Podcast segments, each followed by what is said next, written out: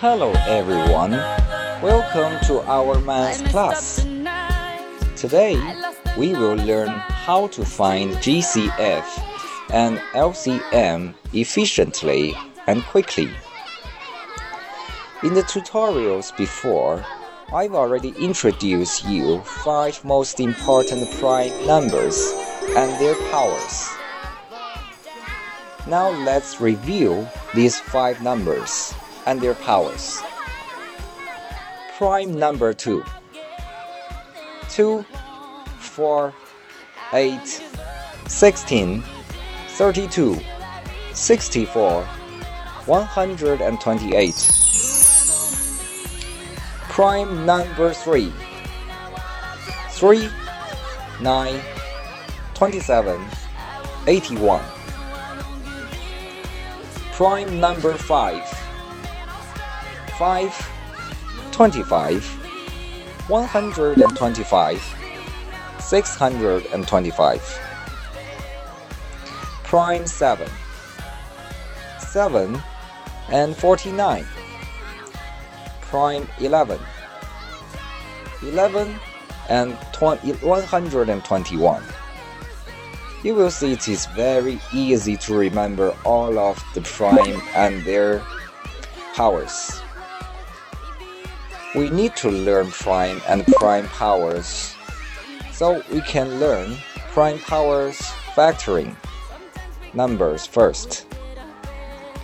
For example, 48 can be prime powers factoring into 2 to the fourth power and prime 3 to the first power. 90 can be prime powers factoring into prime number 2 to the first power, and 3 to the second power, and 5 to the first power. This way of finding factors of numbers is a little bit special. It's requested to gathering gathering same primes together and tell how many of them are there using exponents. This technique for finding GCF and LCM is very important, and it also requires us to know prime numbers and prime numbers power numbers very well. To factoring numbers in this way, I give it a special name by myself. It is prime powers factoring. Now we can start to introduce the technique to find GCF and LCM. To find the GCF, step 1 prime numbers factoring the two numbers into prime numbers or prime numbers powers. 2. If one number have a prime or prime's power alone, don't take it. If two numbers both have a prime number or prime number's power, take the prime number with its least power. Multiply all the taken prime numbers with their powers, and you get the answer, and you get the greatest common factor.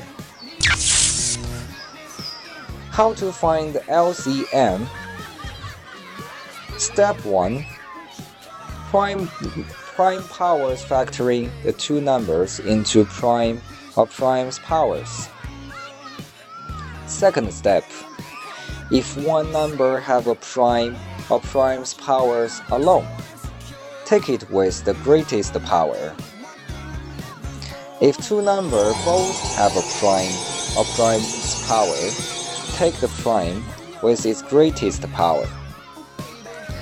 Multiply all the taken prime numbers with their powers, and you get the answer. That means you get the least common multiples.